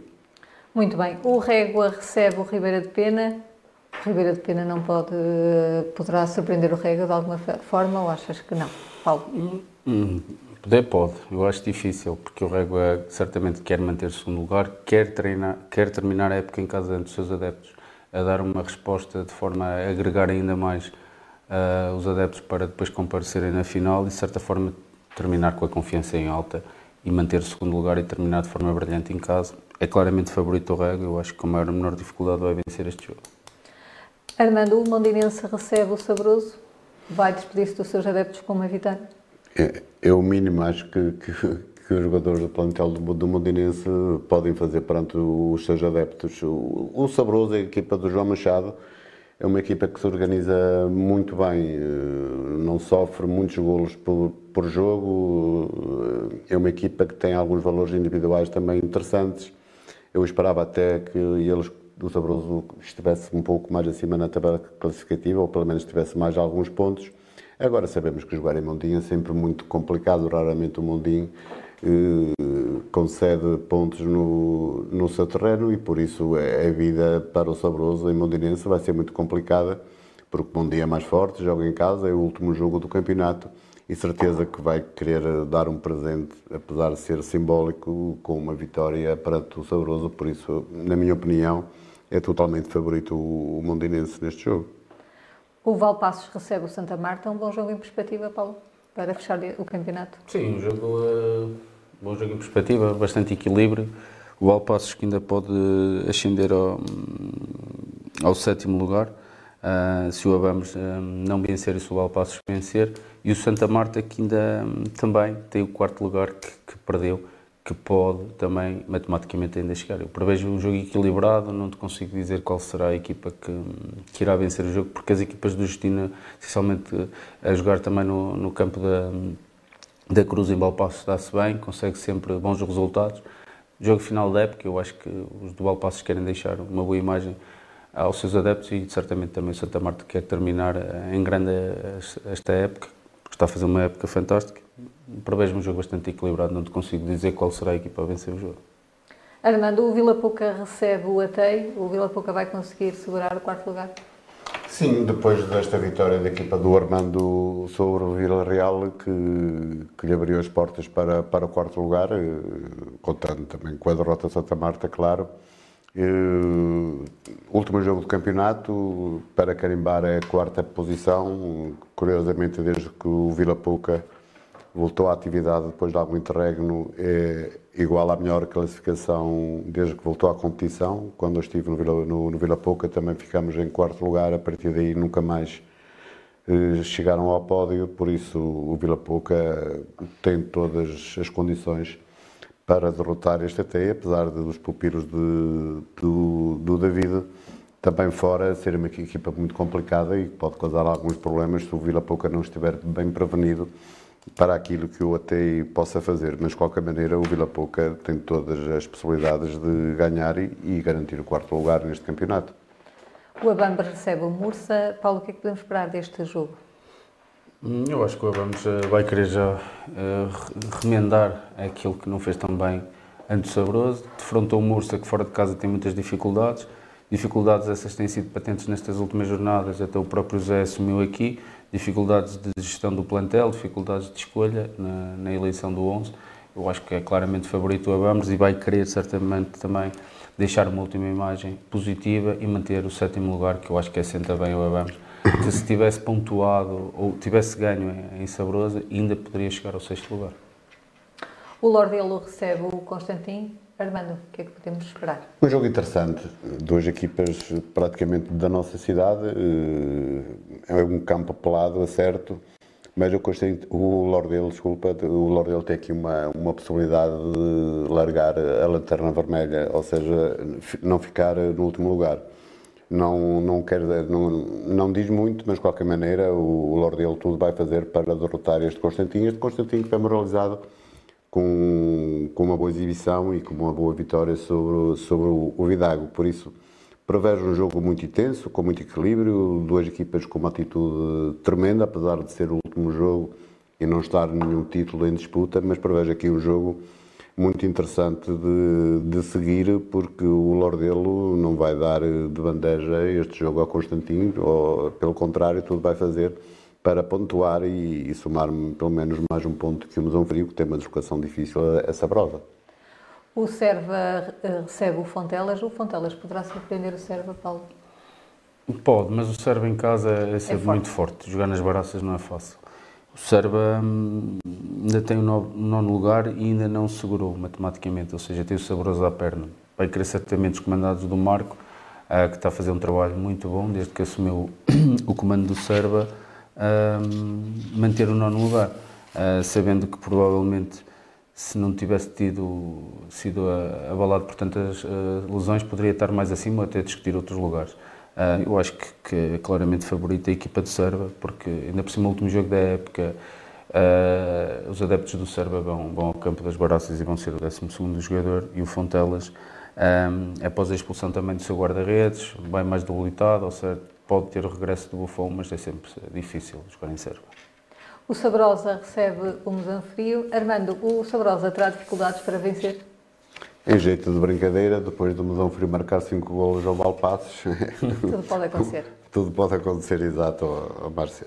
Não, penso que o Sabrosa está em décimo lugar, dificilmente subirá na tabela classificativa, a não ser que o Serva não faça o seu trabalho. Eh, mas este Musão Frio a jogar fora de casa tem muita dificuldade também em conquistar pontos e o Zabrosa eh, quer-se despedir dos seus adeptos de certeza com uma vitória, por isso prevê muitas dificuldades para Musão Frio evitar a derrota no campo da Feira Velha.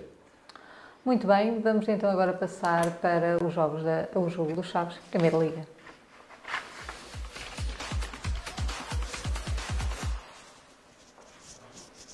O Chaves perdeu em Arouca, mas pelo que se viu, não merecia. Mesmo assim, está a fazer uma época muito boa. Hum, está em sétimo lugar, com 46 pontos. Paulo, como viste esta derrota do Chaves em Arouca?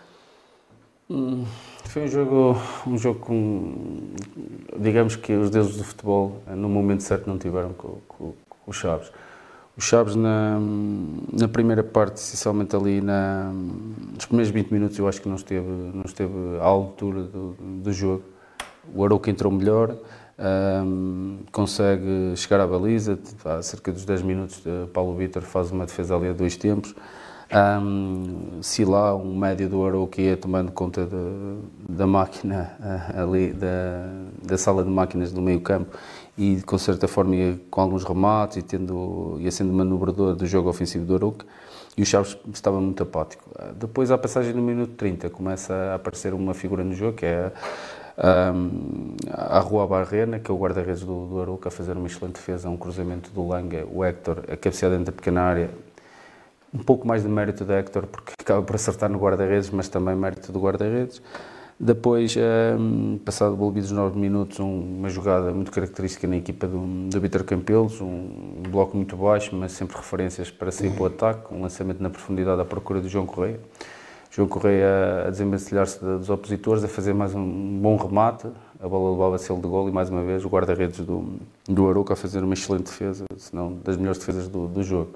E ao minuto 45, eu acho que é um momento do jogo, porque Steven Vitória a desperdiçar claramente o penalti, a tirar a bola, a bola para, para as nuvens, e, e, era um momento importante, porque era um momento em que se aquela bola entra, o Chaves iria para o intervalo a vencer, e eu acho que abalou um pouco a equipa de Chaves. Um, e claro, depois aqui o, o Arouca teve o sinal mais a abrir a segunda parte, cabeceou ao lado e ao minuto 60 a oportunidade que o Chaves dispôs. Uh, o Arouca também teve a Sila, que foi considerado o melhor, melhor em campeão, jogador claramente para outros, para outros, para outros palcos, ditar o resultado final. Uh, ao que de Panin dá uma situação em que o Chaves já está todo balanceado para o ataque e numa situação de um para um, Paulo Vitor a negar o resultado ao 2-0 para o Arouca, eu acho que depois, mediante estes acontecimentos, acaba por ser um resultado justo. O momento do jogo é mesmo a desperdício do, da grande penalidade do, do Steven Vitória, mas isto não vai beliscar em nada a época fantástica que o Chaves está a fazer e o Campelos disse no, no final do jogo que quer bater o recorde de pontos do, Chaves na, da POD, o recorde são 47 pontos, pode tem 46, 49. pode fazer 49 vai jogar em casa ante um Boa Vista que, que está no décimo lugar com 41 pontos. Ainda pode haver aqui mexidas na, na tabela, isto se o Famalicão também, também vencer. Mas isto em nada belisca a época fantástica que o Chaves está a fazer. Nem os, os melhores otimistas diriam que a partir da última jornada o Chaves estaria em sétimo lugar eh, e prestes a bater os recordes de pontos que eu acho que o vai conseguir em casa na última jornada. Armando, o Chaves neste jogo com o Aruca merecia mais? Pela primeira parte, principalmente pelos últimos 15 minutos da primeira parte, o Chaves merecia mais. Mas atenção que o Chaves defrontou um Arouca que está, que está classificado para as competições europeias. E eu lembro-me que ainda sensivelmente 4, 5 anos, não sei precisar ao certo. Há 3, estava a jogar com o Vila Real. Estava a jogar com o Vila Real, lembro-me de ir, de ir a Arouca, ver o Arouca jogar com, com o Vila Real, ganhou 1-0 nesse jogo o Arouca. Por isso o Arouca... É, entrou melhor que o Chaves, diga-se em abono da verdade, eh, mas nunca chegou com um verdadeiro, verdadeiro perigo à, à baliza do, do Paulo Vitor. Teve duas aproximações eh, com algum perigo, mas oportunidades de golo zero para o Arouca. A partir dos 30 minutos, o, o Chaves eh, teve teve uma boa oportunidade, eh, através de um cruzamento, o Héctor eh, a cabecear em dificuldades à figura do guarda-redes, defendeu por instinto. Depois também com o João Correia, que eu gosto muito desse jogador, apesar de nem sempre ser titular, é um jogador que dá muita velocidade ao jogo do, do desportivo, tanto pela direita como pela esquerda. Também teve uma boa finalização, com uma boa intervenção do, do guarda-redes do, guarda do, do Arouca, o Arraba à Rubarrena. E, e depois vem a grande penalidade, em cima dos 45 minutos, em que o Steven Vitória não consegue converter e, e o Chaves a perder um, uma excelente oportunidade de, de abalar a estrutura do, do, do Arouca. Para a segunda parte, o Arouca entrou melhor, teve a, a, a grande penalidade a seu favor que foi transformada e depois esperava um pouco mais de Chaves. O Chaves não conseguiu reagir a esse golo sofrido, praticamente não teve nenhuma situação de, de finalizar para, para golo e depois também numa parte final que já tinha pouco interesse porque Chaves estava balanceado para o ataque, podia ter sofrido o segundo golo. Por isso, o, o, Chaves pode-se queixar de si próprio pela falta de eficácia, porque teve as oportunidades mais flagrantes. Foi um jogo muito dividido, com poucas oportunidades do golo O Chaves, nos primeiros 30 minutos, eh, na minha opinião, não foi o Chaves que nos habituou, o Chaves muito mais passivo, a pressionar muito menos, mas o certo é que a eficácia fez toda a diferença. E o futebol é, é eficácia, depois de tudo, quem marca, quem marca mais consegue ganhar. E foi isso que se passou um pouco neste jogo do Arouca eh, com o Chaves. O Chaves não foi competente na hora de finalizar e o Arouca, pelo contrário, nas poucas ocasiões que teve, também foi através de uma grande penalidade, é conseguir os três pontos e ainda acalentar alguma esperança de chegar eh, a de passar o Guimarães na última, na última jornada. Na próxima jornada, o Chaves recebe o Avista, em caso de vitória, pode chegar aos 49 pontos, que será um recorde para o clube. Paulo, o que é que podemos esperar desse jogo? Eu acho que aqui o Chaves é favorito. as equipas de Petit são sempre complicadas de defrontar, organizam-se muito bem defensivamente, mas o Chaves este ano em casa tem feito um trajeto fantástico. bateu o pé, penso que ao Sporting. Não, em casa não. Em casa não, mas bateu em Albalade, bateu ao Benfica, uh, mas apresenta-se sempre muito bem. Um, e de certa, de certa maneira tem um Boa Vista que está ali no décimo lugar, matematicamente também eu acho que não, não, não interfere muito. muito. O que pode aqui mexer é um pouco o resultado do Famalicão. Uh, porque se o, se o Famalicão vencer e o Chaves perder, ficam com 46. Ficam 46 e eu acho que depois o confronto direto do Famalicão fica, fica, fica à frente porque venceu na primeira uh, volta por 2-0 em Chaves e depois o, o Chaves foi ganhar a Famalicão, penso que por 2-1 uh, ou por, por um zero, não, não, sei agora precisar. Mas com isto dizer que o Chaves é claramente favorito, uh, tem que de certa forma desmontar uma boa organização das equipas, uh, organizações defensivas que as equipas de Petit apresentam, que é panágio das suas equipas, ainda para mais quando está a orientar o Boa. Mas o Chaves vai querer certamente acabar a época ante os seus adeptos, brindá-los com uma vitória e bater o recorde de pontos que eu acho que era mesmo a cereja no topo do bolo um, porque também, como sabemos, mesmo que pudesse alcançar a posição para, para ir às competições europeias, não fez a inscrição. E percebe-se também, porque no, dito pelo seu presidente Assad, que financeiramente não estavam preparados, não tinham estruturas para isso, acho que têm que fazer mais trabalho de base. E com isto provavelmente poderá haver surpresas para a próxima época, até a criação de uma equipa B ou do Sub-23, uh, vamos aguardar para ver, mas fundamentalmente dizer que o Chaves é favorito e eu acredito que irá vencer. Armando, também achas que o Chaves é favorito para este jogo? Torço um pouco o nariz.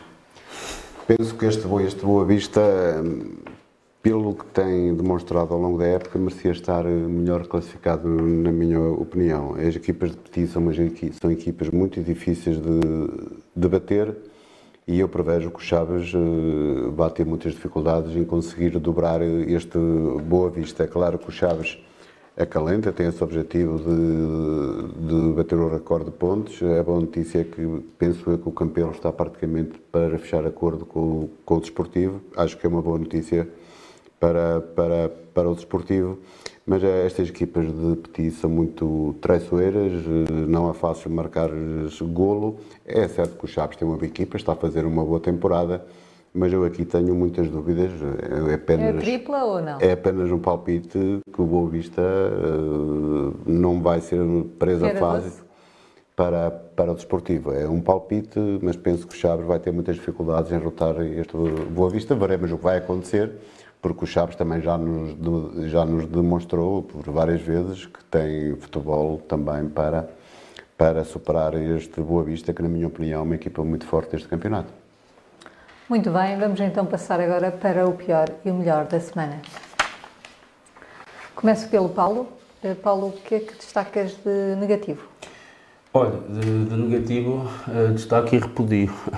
Uh, o que aconteceu no jogo entre uh, o Oberência e a União de Lamas, na Associação de Futebol Distrital de, de Aveiro, na primeira divisão. Eu acho que é, é lamentável, nos tempos de hoje, ainda acontecer situações dessas. O guarda-redes uh, acaba de ser agredido com um balde, há, ima há, imagens e há vídeos a circular na internet uh, por parte dos adeptos do.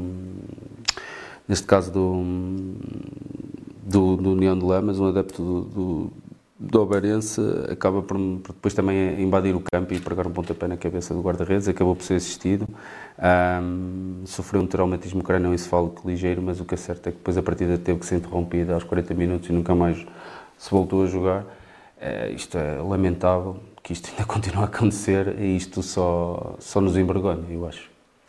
Armando, e o pior, o que é que destacas? Eu escolhi outro, mas estou totalmente de acordo com a escolha também do, do Paulo, porque isto é, são coisas inadmissíveis, principalmente no, no desporto, que se espera tudo, menos que haja estas situações lamentáveis. Eu esta semana escolhi o, o, Sporting como, como negativo pela época desastrosa que, que fez nesta época que está quase a terminar. Eliminado prematuramente da Taça de Portugal perante o Varzim, na Taça da Liga também, que até o Ruben Amorim costuma ganhar, também não, não, não conseguiu. Nas competições europeias teve Foi alguns... justamente eliminado, eu acho. Sim. Fez um grande jogo em Turim.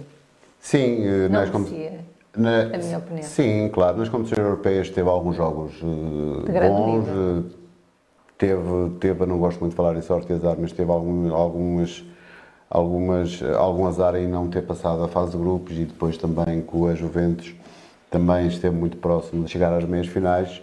Mas o, o campeonato muito cedo se viu herdado do, do título e, e o quarto lugar é, é um lugar muito mau para este Sporting que prometia muito no início da época. Mas achas que é o treinador, é a falta de opções? Não tem banco? Não, penso que faltaram ali alguns jogadores, algumas alternativas para, para o plantel ter mais qualidade e ser mais forte em alguns momentos em que ele se viu privado de alguns jogadores. O plantel não era muito homogéneo, havia algumas discrepâncias para alguns setores eu penso que o Ruben Amorim também percebeu isso, pela entrevista que eu vi. Penso que vai abordar a próxima época em termos de contratações com jogadores que cheguem e joguem e demonstrem o seu valor, ajudem o Sporting. Porque esta Mas é... não será fácil, uma vez que não vai estar na Liga dos Campeões, não será fácil a nível financeiro contratar os melhores Sim, mas penso que o Sporting não precisa de muito para ser uma equipa mais, mais competitiva, competitiva, com 3, 4 jogadores que sejam bons é claro que pode sempre sair, sair um jogador. Eu, eu Deverá fosse, ter que vender. Sim, é verdade, mas eu, eu, se fosse presidente de um clube grande, das, das cinco ligas mais fortes, havia um jogador de Sporting que eu ia buscá-lo imediatamente, que é o Ugarte. Para mim é um jogador Sim. muito... Vai sair. Muito Tudo indica que... É qualquer equipa, é um jogador, é um jogador tremendo, um jogador de rotação muito, muito alta, com a bola nos pés também sabe, sabe o que faz com ela e depois quando é quando a sua equipa não tem a bola faz o trabalho de fez um grande jogo contra o vários. Benfica sim já fez vários mas eu tenho-me focado um pouco nele já digo isto há alguns meses atrás é um jogador na minha opinião que tem lugar nas grandes equipas eh, europeias Vamos então agora para o melhor da semana. Paulo, começava por ti. O que é que destacas de positivo? Eu destaco aqui positivo e não, e não vamos estar sempre a falar mal da, da classe. Destaco de positivo os árbitros uh, da nossa associação a pitarem a final da Liga 3, que o bem merecem, são árbitros efetivamente diferenciados dos outros. Uh, Ricardo Moreira chefiou a equipa e, e, era auxiliado por Sérgio Faceira e Márcio Ribeiro e no, no, no bar uh, teve o André Neto e o Rui Silva. Isto diz muito também do que é que existe qualidade na nossa, da nossa associação a nível de arbitragem. Uh, agora, pegando um pouco no que disse aqui o Hugo e que já disse também aqui o Zé Ribeiro, eu acho que os árbitros mais novos um, têm, que, têm que baixar um pouco a forma de estar e rever um pouco a forma de estar e focarem se calhar nestes que também já fizeram bem mais jogos do que eles e precisam que andam bem mais abaixo fazer mais jogos, ter uma forma diferente de comunicar, quer com os treinadores, com os dirigentes, com os jogadores, porque só assim é que vão conseguir chegar a, a estes palcos, porque de outra forma podem ser ajudados a subir de, de, escalão e conseguir a passagem aos campeonatos nacionais, mas depois o desfecho da época a seguir é a descida. Porque se formos ver sempre as, as classificações, estes árbitros quase sempre andaram a subir de categoria. E depois, se formos ver aqueles que descem, são quase sempre os mesmos. Por isso sobem e depois são sempre os mesmos a descer. Não vou falar em nomes, mas quem está atento ao fenómeno percebe o que eu estou a dizer. Armando, e o melhor da semana? O melhor, eh, antes de mais, quero dar também os parabéns aos árbitros da nossa associação, que representaram muito bem a Associação de Futebol de, de Vila Real eh, numa final de, da Liga 3. O positivo vai precisamente para o Arouca porque quem viu o Arouca há 3, 4 épocas atrás, eh, eu não sei, Márcia, também se lá foste, aquele, aquele estádio enorme, mas estava, estava muito depauperado. Chovia nas salas. A relva horrível. Chovia, tinha um relevado que aquilo. A gente, um batató. A gente falava do, fala do Montafor que aquilo era muito pior. As instalações, apesar de serem enormes, estavam muito degradadas. Parecia que estava a morrer aquela roca, parecia que não tinha ponta, ponta, ponta para onde se lhe pegasse. E o certo é passado três épocas, está na Primeira Liga e está na, na Europa. Na Europa. É, é, um, é um caso, não digo disto tudo, mas é um e caso. E houve jogadores que ainda o ano passado, o caso do Tal, Zolek, o lateral direito que era capitão, ainda militava na Primeira Divisão. Exato. É, é, um, é um caso surpreendente este, este Aroca, uma terra também bastante pequena, mas que conseguem fazer estes brilharetes que não estão ao alcance de qualquer equipa. Por isso, eu tinha que destacar este Aroca porque não passou despercebido, porque conhecia um pouco por dentro também as instalações do Aroca e aquilo parecia que estava desativado, parecia que já não vivia lá ninguém há, há muitos anos. Sinceramente, causou-me muita impressão negativa, claro, e depois vê-los eh, a disputar o, o, quinto lugar e, é estar, e estar apurado para as competições europeias é qualquer coisa de surpreendente e digna de registro, por isso o meu, a minha nota positiva vai para, para o Aroca. Muito bem, muito obrigada por terem vindo. Obrigada por nos terem acompanhado. Pode ver ou rever o programa no Facebook, no YouTube ou no site do jornal. Pode ainda ouvir em podcast nas plataformas da Apple, do, do Google e, da, e do Spotify. Até ao próximo programa, na terça-feira, às 21